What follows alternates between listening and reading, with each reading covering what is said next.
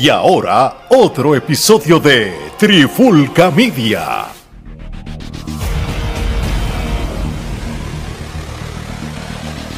Saludos y bienvenidos a otro episodio de La Clara con la Trifulca.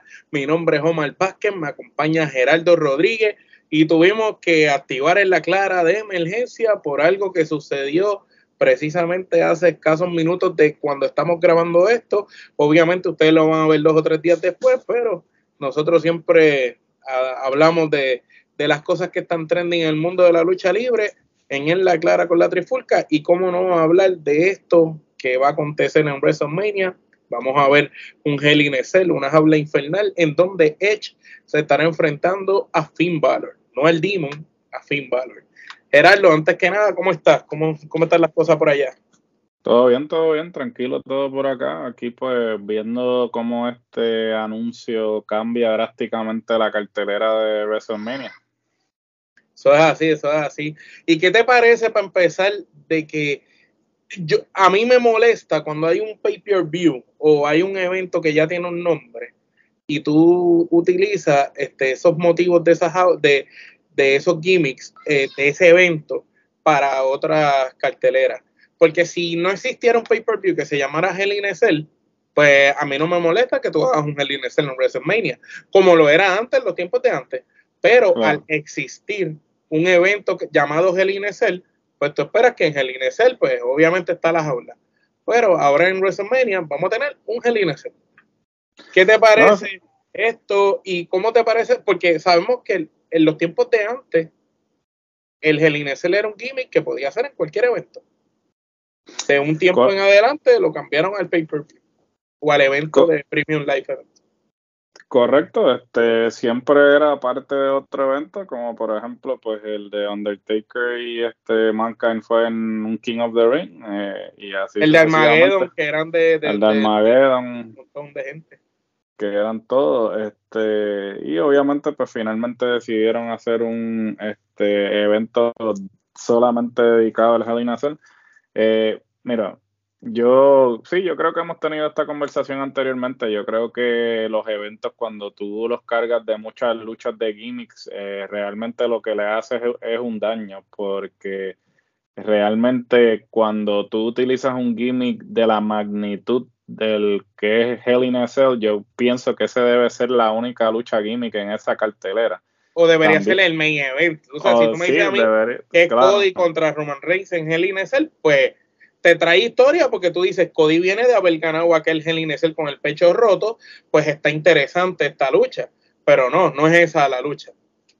No, correcto. Entonces, eh, realmente te pone a pensar porque hace poco salió un reportaje en el cual se indicó pues que Triple H quiere tirar la casa por la ventana porque este vendría siendo el primer WrestleMania en el que él está a cargo del booking eh, y entonces pues él quiere como que tirar la casa por la ventana, pero como dicen por ahí, el que mucho abarca poco aprieta, yo pienso que eh, él quiere como que impresionar y, dejarse sentir, pero a la misma vez tiene que ser cuidadoso que no le salga el tiro por la culata, porque por ejemplo, ok, estamos hablando de WrestleMania, WrestleMania pues tú tienes este, el evento más grande de la empresa va a ser dos noches. Eh, realmente tienes que mantener el interés en ambas noches, ¿no? Porque no es como que vas a tirarlo todo en una noche y luego la segunda noche no hacer nada al respecto. Eh, habrá que ver entonces si van a tratar de balancear las ambas carteleras en el sentido de que pues en una noche está el Hell in y entonces en la otra noche tendrán una lucha de química así como que para que haya un balance. Eh, y hay, mucho, hay muchas cosas que realmente habrá que ver en el desarrollo A, ¿no? Porque estamos hablando de que, bueno, mentira, estamos ya, ya vamos a, ya, estamos ahí a, 15 de marzo y estas próximas dos semanas y media se van volando. Eh, habrá que ver entonces cómo van a seguir este, desarrollando este feudo, eh, cómo es que van a justificar el hecho de que sea un Hell in a Yo entiendo que, pues, a mi entender, eh, el motivo por el cual lo están haciendo en un Hell in a Cell es para que eh, se vea como que la lucha tiene unas implicaciones de que esta va a ser la, culminación, la culminación de esta riña. Y, y, ahí que entras en la riña, eh, vamos a hablar de, ese detalle. Luego de, de cómo has visto la riña y las luchas entre ellos, la cuestión entre Edge personal con Finn Balor, pero a la misma vez siempre ha estado involucrado el grupo de, Finn Balor y tú podrías pensar de que, ok, aquí es, la jaula para que no se metan los otros.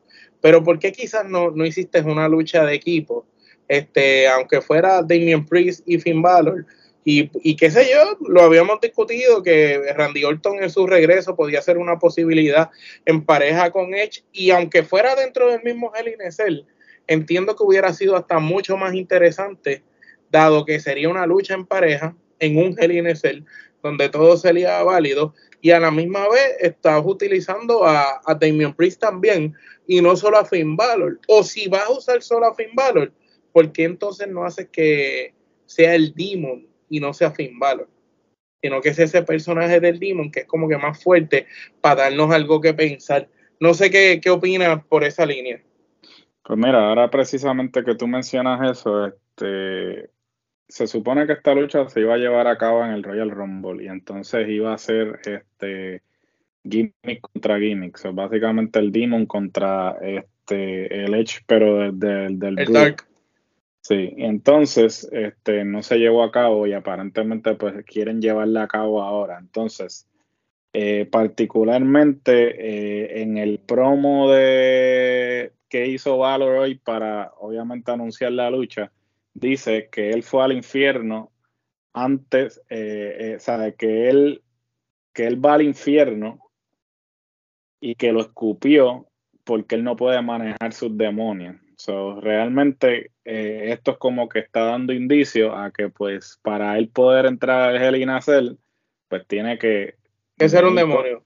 sí, venir como el demon y este, esto iría acorde con lo que se había establecido anteriormente, que el demon solamente iba a salir en circunstancias específicas y en eventos grandes. Exacto, no en todos lados no en todos lados, y pues la logística de WrestleMania se presta para esto, porque entonces ahí él se puede ir full gimmick, la entrada va a ser por todo lo alto, o sea, este estándar de WrestleMania. Y entonces, pues me imagino que también Edge, pues hará lo mismo, lo propio con, con, el gimmick del Brute y hará su entrada también así, igual que la hizo en SummerSlam, fue que hizo la, ¿No? Y, y quien cuenta si puede venir hasta con Gangrel que lo acompañe. Podría ser, dudoso, pero este podría ser. Este, Hemos visto cosas peores.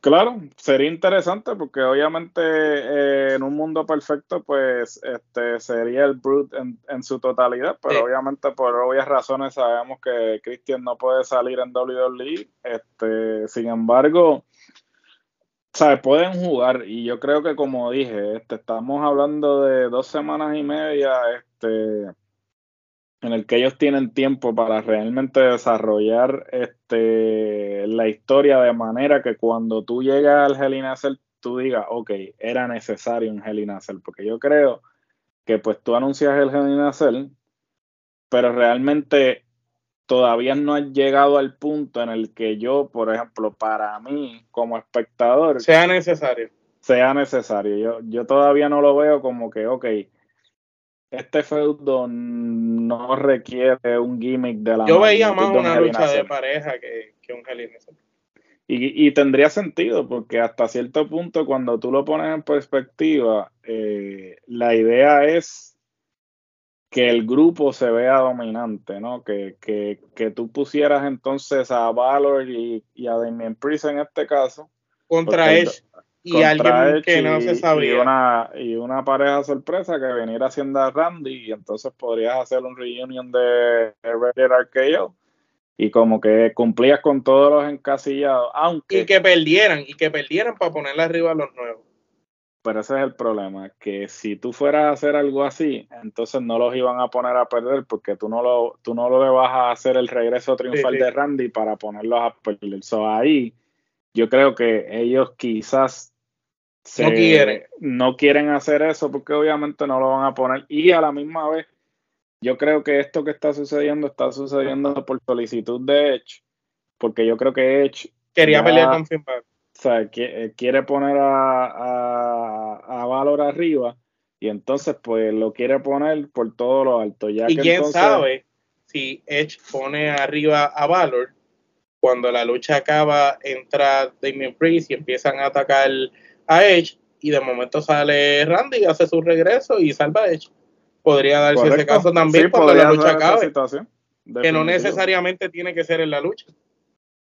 Sin duda alguna, este, eh, no tiene que ser en la misma lucha y se prestaría así para que Randy haga su este regreso triunfal, ¿sabes? Salvando a, a Edge. Pero hay que ver realmente cómo, como dije, cómo se desarrolla este, el feudo en las próximas semanas, porque eh, de acuerdo al, a, los care, a los diferentes careos que tengan, es que vamos a ver si realmente la, cuando lleguemos a ver WrestleMania sea como que, ok, como que este gimmick es demasiado para este feudo o este feudo necesita o amerita eh, una lucha in eso es así. Y pues para tocar otra cosa más que también vendría siendo de la cartera de WrestleMania, este Dominic Mysterio está retando a su papá para WrestleMania. El papá no ha aceptado todavía, pero es algo que habíamos planteado nosotros que tarde o temprano se iba a dar y que quizás era la mejor manera de, Rey irse. Entonces pensamos también que con la decisión de WWE de inducir a la fama este año a Rey Mysterio al Salón de la Fama, este, pues es probablemente que, esté enganchando las botas pronto. Y si eso va a darse, pues a lo mejor está estipulado, ok, yo te acepto el Hall of Fame este año, pero pues pongo a mi hijo arriba en WrestleMania y, y me voy. Este, porque rara la vez se ha retirado alguien ganando. Así que, ¿qué, qué, tienes, qué piensas de eso? Y obviamente, pues bien merecido el hecho de que Rey Misterio vaya al Salón de la Fama, una super leyenda de la lucha libre, un ícono, diría yo, eh, como figura latina, aérea y innovador para, para su momento de cuando llegó con todas esas movidas. Sin duda alguna, posiblemente el mejor de su generación y el único que realmente eh, pudo hacer una carrera en los Estados Unidos eh, longeva, ¿no? Porque todos de alguna manera u otra pues militaron en, en las empresas de Estados Unidos, pero nunca lograron tener la acogida. Ni, Eddie Guerrero murió, Alberto se fue bastante de joven, este el Misterio es como el que el más Misterio ha sido el único y, realmente pues el GOAT de los, el, el de los latinos. El GOAT de los latinos porque podríamos decir que pues Eddie si estuviese vivo hubiese logrado eso, Alberto ni quedándose hubiese llegado remotamente a lo que Misterio ha logrado en términos de trayectoria. Eddie era el único que podía lograr esto si estuviese vivo en estos momentos. Así que este Misterio no tiene más nada que probar. Eh, ya lo ha hecho todo en donde quiera que ha estado. Eh, ha ganado campeonatos. Eh, realmente es un embajador en todo el sentido de la palabra, porque no solamente abrió puertas, sino que este, demostró que se puede, se, puede tener una carrera longeva siempre y cuando se haga las cosas correctas, ¿no? Este, nunca ha estado en problemas, este, nunca se ha hablado mal de Rey Misterio, al contrario, todo el mundo eh, tiene que decir cosas buenas de Rey Misterio hasta el sol de hoy. Este, y pues realmente con esto del feudo que, obviamente no ha aceptado el reto todavía de su hijo. Pero, eso debe venir. Como tú bien dices, este, obviamente todo lo del Salón de la Fama pues se presta para que pues eh, él acepte la lucha, obviamente ponga arriba a su hijo y pues este es el final perfecto porque pues se retira de lleno y entonces este entra al Salón de la Fama. Este mejor final que ese no puede haber, pero a la misma vez eh, yo entiendo que él ama a su hijo y pues quiere lo mejor para su hijo al, al punto de que Se el hijo está donde está, el hijo está donde está porque es una cláusula en el contrato de él hasta cierto punto, porque sea, ¿qué otra persona?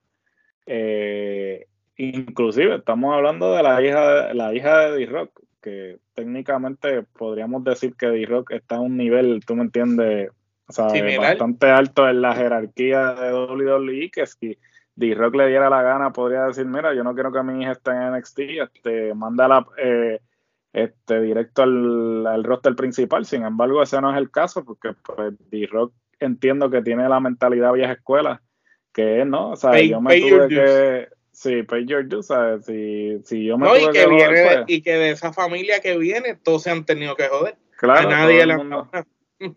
nadie le han dado nada. yo creo que esa es la mentalidad correcta, porque ahí es que se demuestra si la persona este, tiene lo que lo necesario para estar en ese en ese sitial. O si es como el hijo de Scott Hall. Ah, por ese es el mejor ejemplo.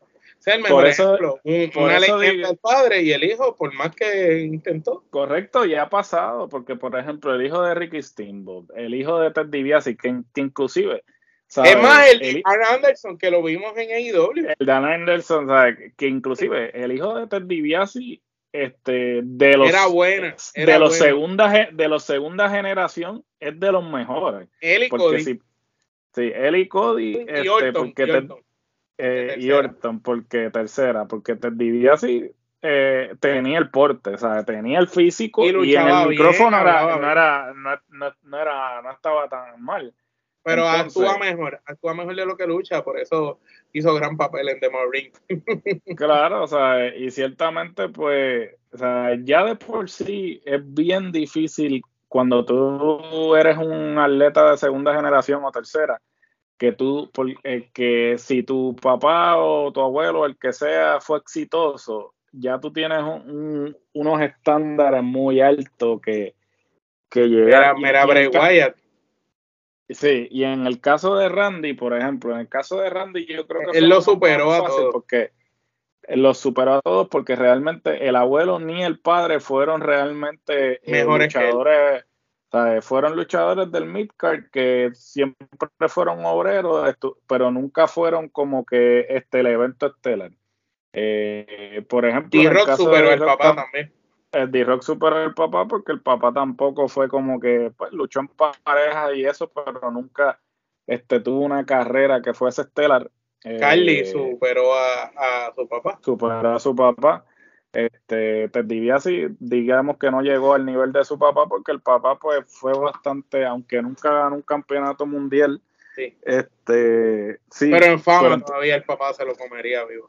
Claro, definitivamente uno de los mejores gimmicks en la historia de la lucha libre.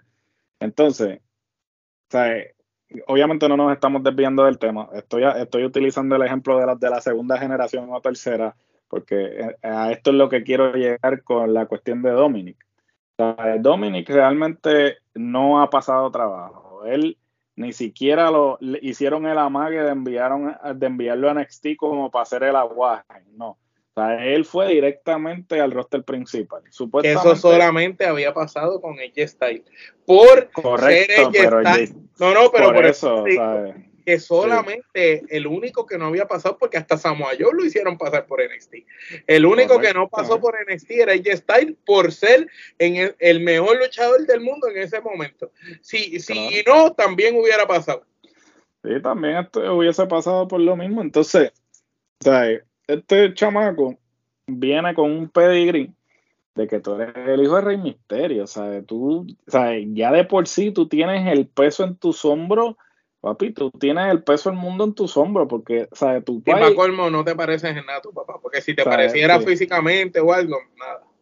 No solamente eso, el, el chamaco realmente, ¿sabes? Te lo están tratando de empujar por ojo, boca y nariz el chamaco hasta, hasta el sol de hoy no ha hecho ningún amague de, cambiar su, físico, porque ahora es el alto. Tiene, tiene el mule de ese que Dios sabe que este mm, eh, yo el, el mule para mí es la cosa el peinado más asqueroso que existe él quiere ser Eddie este, Guerrero a él quiere ser Eddie Guerrero obviamente no está ni remotamente cerca saca eso, el gimmick ese de la cárcel está pendejísimo. A mí me parece que es. Eh, Pegaba más con Damien Priest ese gimmick. Correcto, Damien Priest este, hubiese quedado mejor porque físicamente hablando, tú te crees que Damien Priest podría estar en la cárcel o estuvo en la cárcel, pero esto, este, lo del, lo del gimmick de la cárcel, la cuestión está con Rhea El pato, el pato.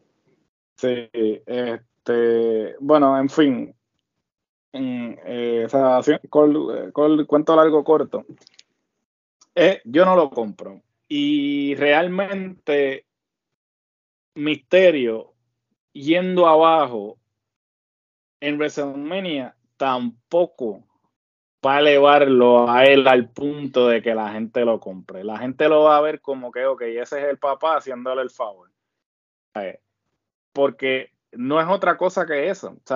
porque la realidad es que en términos de talento, el chamaco no la, no la, no lo tiene, ¿sabes? Podrá luchar y podrá ser movida, pero. Pero vamos a hablar claro, hablando de esa movida. Como personaje. hablando de esa movida y esas luchas. Te voy a mencionar unos luchadores que estuvieron en el main roster y no se les dio el empujón que le dieron a él. Humberto Carrillo. ¿Lucha o no lucha mil veces mejor que él? Mil veces mejor. Eh, tiene mejor físico. Garza Jr. Lucha mejor y eh, tiene mejor físico. El hijo del fantasma. bendito. Lucha diez mil veces mejor, tiene el micrófono y tiene el físico. Andrade el ídolo. O sea, mil veces mejor, tiene micrófono y. Porte este, todo, lo tiene todo. O sea, lo tiene todo. El latino. Te mencioné cuatro latinos. ¿Por qué? ¿Por qué entonces él? ¿Qué es lo único que hay distinto? El apellido. no hay de otra. Sí. No, oficial, y, y, vuelvo a lo mismo. Y que conste eh, que los otros, sacando Humberto, todos son hijos de leyendas también. Lo que pasa es que son hijos de leyendas que no fueron de WWE. Esa es la diferencia. Ese es el detalle. Pero, o sea, él obviamente está en una posición que se lo han puesto todo en bandeja de plata y aún poniéndole todo en bandeja de plata, o sea, él no ha llegado a ese nivel, ni va a llegar, porque te lo están metiendo por ojo que No lo tiene. No lo tiene, No lo tiene. El chamaco jamás va a tener el carisma del papá. Jamás ni, ni le va a llegar a los talones al, papá en cuanto a, talento. desarrollo, eh, a talento y desarrollo del personaje. Porque, ¿sabes? Rey Misterio no tenía que hablar, mi hermano. O sea, Rey Misterio era un personaje, es con yo, yo te diría que lo más cercano actualmente a Rey Misterio vendría siendo Penta el Cero Miedo, que es un tipo que sin hablar, con el, con su el manerismo. con su con el manerismo y sus expresiones, vende. O sea, el tipo no necesita hablar. Penta y Fini es lo más cerca. Penta y, Fini. Y, y, y, es lo más cerca, pero más Penta que Phoenix. Sí, no, porque es que te digo eh. los dos, porque quizás Phoenix en movida y Penta en la parte del carisma. No, sí, eh, eh, definitivo.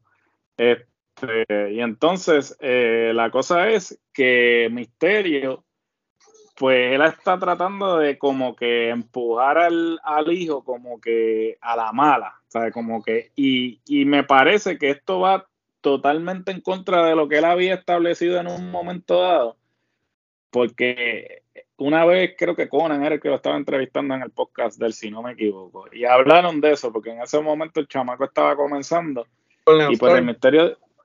Eh, porque eso es otra, no, no, no, el, chamaco, el, chamaco recorrió, o sea, él eh, básicamente fue a la escuela de Alan fue a México, él lo estaba llevando de escuela en escuela, como que y estaba diciendo que lo iba a llevar poco a poco. Entonces, cuando hace el regreso a WWE, pues rápido, pa, mete al hijo eh, eh, ahí, como que, ah, no, mira, si tú quieres que este yo, regrese, pues, pa, tienes que dejar que mi hijo llegue. Y entonces ahí, pues, le, lo jodió, porque ahí el chamaco no tuvo que pasar por un proceso en el que él diga, ok, para llegar aquí me lo tengo que ganar, ¿sabes? No, o sea, lo mandaron de, de frente y rápido lo pusieron a hacer pareja con el papá, rápido lo pusieron en una posición en la que este ganándole a hacer rolling, ganándole a hacer rolling. Ganándole a hacer rolling, ¿sabes?